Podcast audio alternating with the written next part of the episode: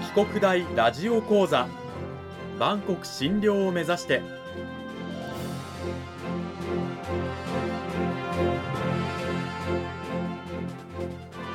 番組タイトルにあるバンコク診療とは世界の架け橋を意味する言葉です。この番組はアジアの十字路に位置するここ沖縄にある沖縄国際大学で日々どのような研究や教育が行われているのかを発信していく番組です。案内人は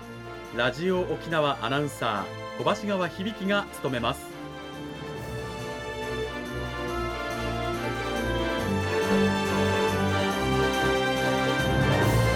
この番組は沖縄国際大学の提供でお送りします。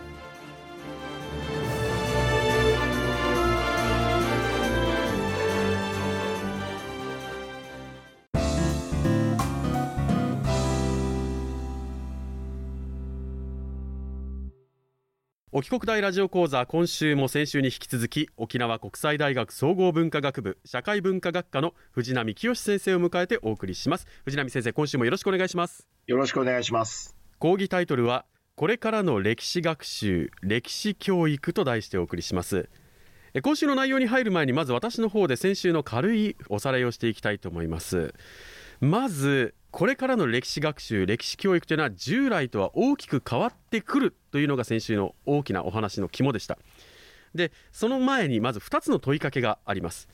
なぜ歴史を勉強しなければならないのか。そして大学の講義は就職活動とどのように関係するのか。まあこれね結構言われる問題ですけれどもね皆さんは答えることができるでしょうか。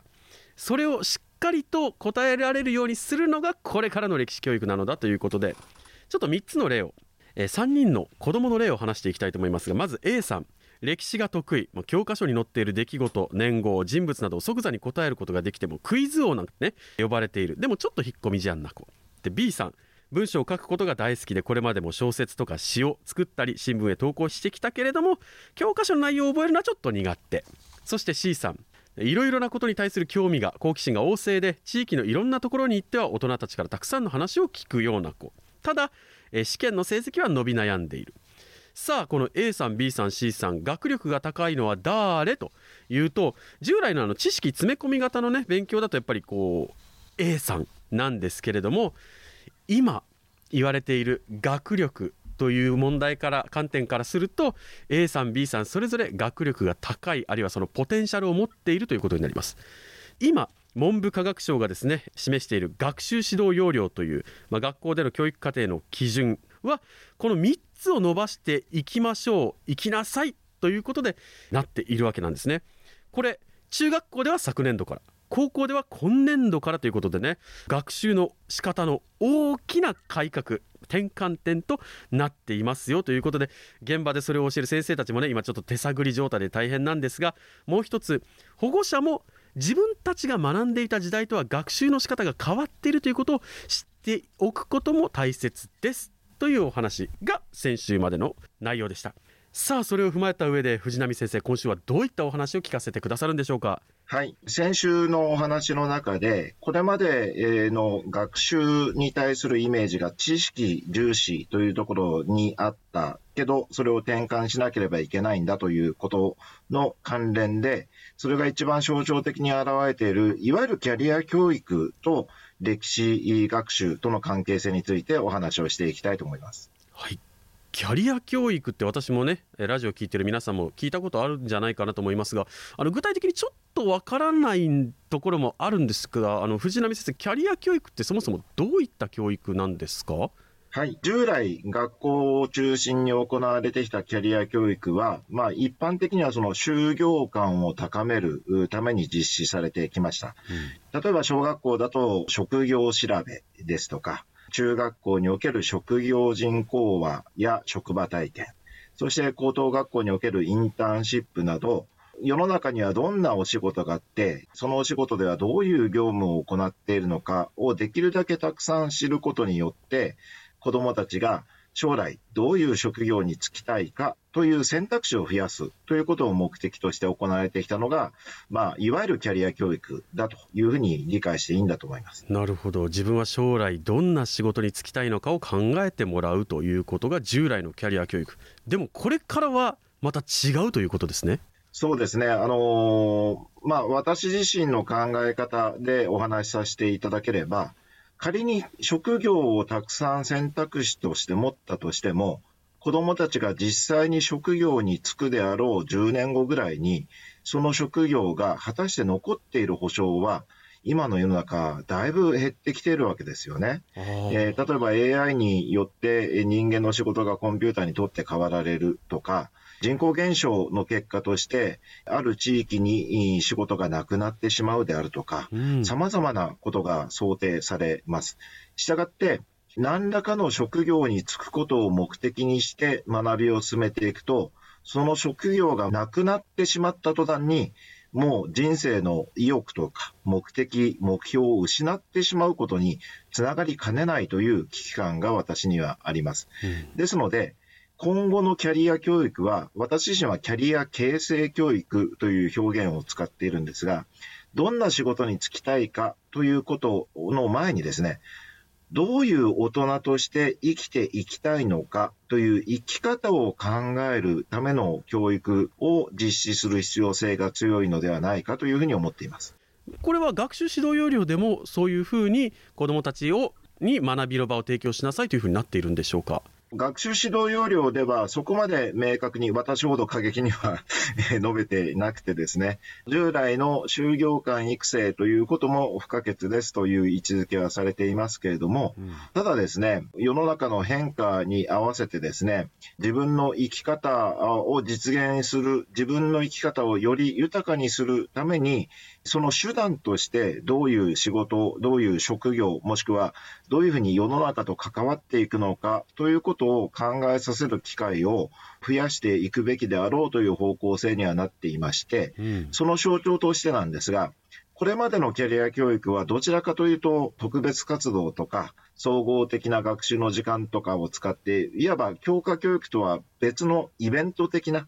学習として認識されてきたように思うんですが、うん、新しい学習指導要領では、その特別活動は要なんだけれども、各々の教科の授業の中でもキャリア教育の視点を持ってですね、強化指導をしなければいけないんだということが指摘をされるようになりました。なるほど。じゃあ、はい、歴史教育とキャリア教育というのをどういうふうに結びつけていけばいいんでしょうか？はい。先ほど言ったそのキャリア形成という観点から導き出されるキャリア教育では、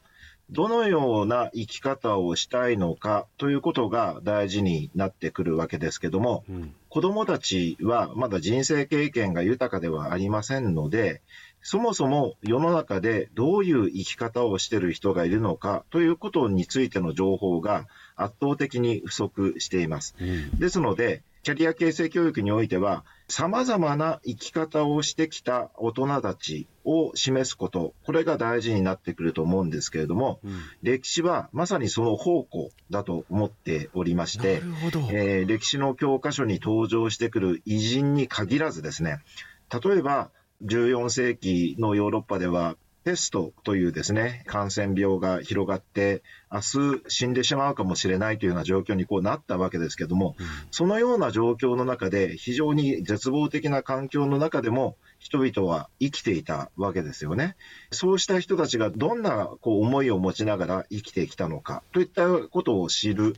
つまり自分の身近にはいないかもしれないけども、様々な生き方をした人たちに触れることができる教科が歴史だというふうに考えています。ただ単にこんな考えで生きてきた人がいたんだっていう知った上で、その人はこういうふうに生きていたんですっていうことを表現することにとどまらずにですね、できればそのことを知った上でですね、じゃあもし自分がその時代その社会にいたら、その社会とどう向き合っていこうとしたんだろうかとか、自分だったらどういうふうに生きようとしたんだろうかという自分ごととして自分の生き方や自分と社会との関係性を考える、そういうきっかけにしてほしいと思います。で、このことは学習指導要領で、えー、求められている学力の3要素の中の学びに向かう力人間性という要素があるわけですけども、これは学んだ結果を踏まえて、子供たちが現実の社会とか世界とどんなふうに関わるのか、その関わることを通じて、その子供たちがよりよく生きていくためにはどうしたらいいのかということを実現していく力として定義されていきますので、うん、まさに歴史の授業っていうのは、こういう力を育成することに適した科目であるというふうに考えています。なるほど。まさに先週言っていたように、我々が学んでいた時代とは今、全く違う新たな学び発展した学びを今子どもたちはしている最中。そして大人たちも現場で先生たちもそれをね手探りで模索しながら、えー、している途中だということなんですね。2週にわたって沖縄国際大学総合文化学部社会文化学科の藤波清先生にお話を伺いました。藤波先生どうもありがとうございました。ありがとうございました。